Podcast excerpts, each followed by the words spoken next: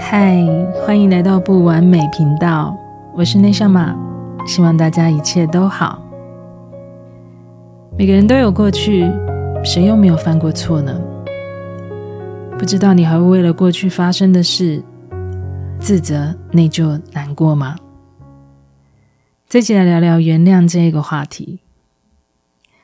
要原谅别人真的很不容易，但是我们都需要先原谅自己。回想一下，你有没有过因为曾经冲动做的事，现在还在心里自责内疚着？或者是因为过去的软弱、委屈、不够勇敢，现在你都还记得那一段没有反击的过去？前阵子我在网络上看到一则故事，是一个第三者的故事。女生其实是知道对方有另外一半的，但是感情的事真的很难理性看待。终究他们还是先在一起了。对方也告诉她，给他时间，他会好好的处理。所以女生始终都不敢打扰，静静的、静静的等着。她不敢跟任何人说，因为这是她的选择。大多数的时间。他都在偷偷的哭，那种静音式的哭法，我想就是一种小三的共同的眼泪吧。一年多过去了，他依旧是对方世界的隐形人，就是一份相信，才让他一直执着的等待着。他很常对自己说：“你是一个破坏别人感情的人，你怎么可能会幸福？”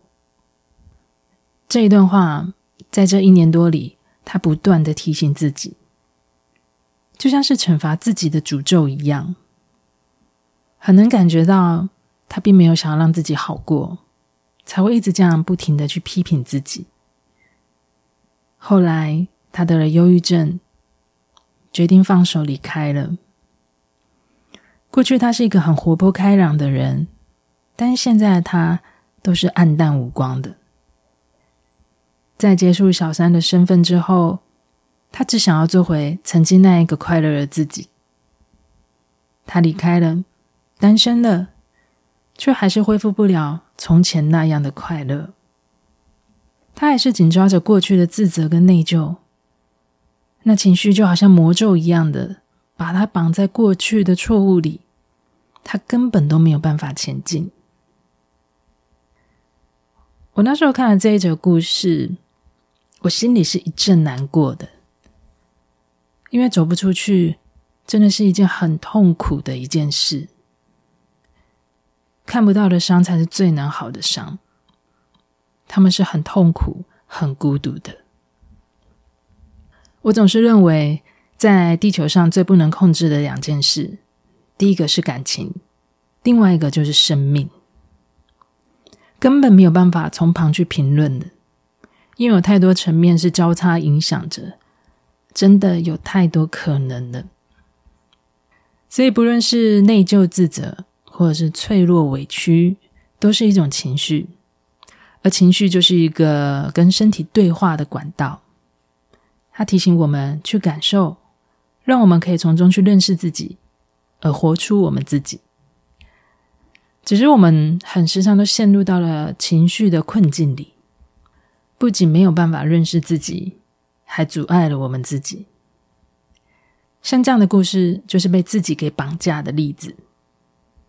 那另外一种呢，是他一个人，他自己都调整好了，他想要从过去重新站起来，重新开始。但是呢，身边人都对他标签化了，那些被否定的打击，让他觉得自己都没有机会了。他也是很难再重新开始。比方说，在学校犯过错的孩子，有不良记录的大人，或者是不符合社会价值观的事情，当我好不容易撕下了标签，却又重复的被贴上记号，而这就变成用错误去绑架别人了。不论是哪一种情况，如果是脆弱的情绪过去了，那就还好；得到了经验要带来的目的，那就更好了。相反的，如果你一直紧抓着这些事件不放，被过去的事情紧紧的拖着，其实你就是在惩罚你自己。由现实的层面来看，这对事情的发生跟结果，并不会带来任何的帮助跟改变。由灵性的层面去看，对自己的灵魂，还有对事件有关的人事物，也都没有任何的提升帮助。其实我们都没有错，是环境教育的模式里都放大了错误，过度的指责对错，才会让我们很怕犯错，才会让我们都很容易退缩。我们的上一代大人也在这样的模式里面，下一代当然还就在这样的循环里。其实任何事情，就是任何事件，都只是一个学习的体验。以灵性层面来看，根本就没有对错好坏分别，而是在于有没有体验到，有没有在经验中觉察、醒悟到的分别，就只有这样的不同而已。所以每次我在我自己还不了解的情况里面，我一定常常问着自己这句话：这件事要为我带来的目的是为了什么？这件事要为我带来的目的是为什么？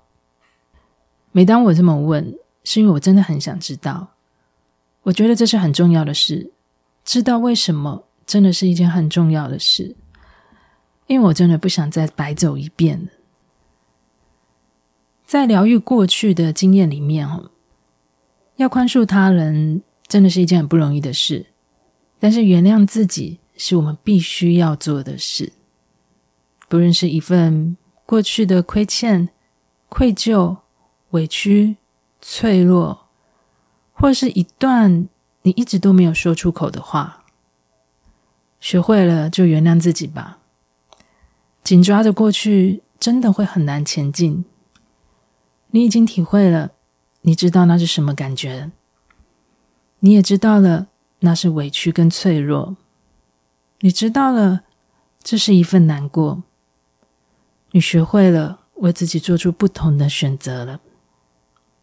可以慢慢的松开手，就离开了。我自己在练习的实作方法，也就是当你准备好，就面对它吧。虽然这真的是一句老话，但是这真的是改变的唯一方法。当你准备好，就像回放影片一样，重播过去的影像，看着过去，让自己去面对学习吧。当你可以面对了，你就可以说出原谅了。如果你想要原谅的是你对别人的，你还说不出来，就先用写的。书写是跟内在对话的一个很好的方法。你先练习写，后来再慢慢的练习说。那如果你想原谅的人是你对你自己的，那就练习对自己说。你可以看着镜子，跟自己说话。或者是你也可以先练习闭上眼睛，想象有一个你就站在你的眼前，你可以把那个时候的哪些话都慢慢的对他说。那如果你想说的对象他已经不在你生活里的，请相信意识层面可以为我们处理非常多的事情。只要你诚心的观想着对方，对着他说。对方都是可以接收到的，有很多事情都是能改变的，因为意识是没有时间空间的限制，他们都是可以接收到的。想象疗愈呢，这样的练习法是非常有效的。曾经我也不是很相信这样的方式，但是我实做过，它就是一个真实有效的方法，所以我也在这里也推荐给大家，可以试试看。不论用什么方法，先让身体里阻塞的情绪能够松动，它才能够释放，才能让自己恢复更好的状态。这个是我自己都试过的疗愈练习，就大家也可以试试看。现在是年底了，其实每次到了年底，我都会回顾一下我一整年发生了哪些事情，有什么我觉得好的，有什么我觉得我可以再重新调整。所以在这个时候，我也会去练习释放过去，那也可以让我用更好的状态来迎接新的一年。所以分享给想要练习的朋友。那如果有想要练习的朋友呢，我也会再录下一段的冥想，我们也可以在冥想里面一起练习。今天的这一集就聊到这里，希望你们也喜欢这集的内容。如果你们有想听或想聊的主题，也欢迎你们到我的 IG 内下码讯息留言分享给我。如果你们也喜欢我的节目，也请你们记得帮我订阅，并且帮我留下五颗星的评分。你们的行动支持就是我最大的动力来源。最后，非常谢谢你用你最宝贵的时间收听了不完美频道。我是内向马，我们下次见。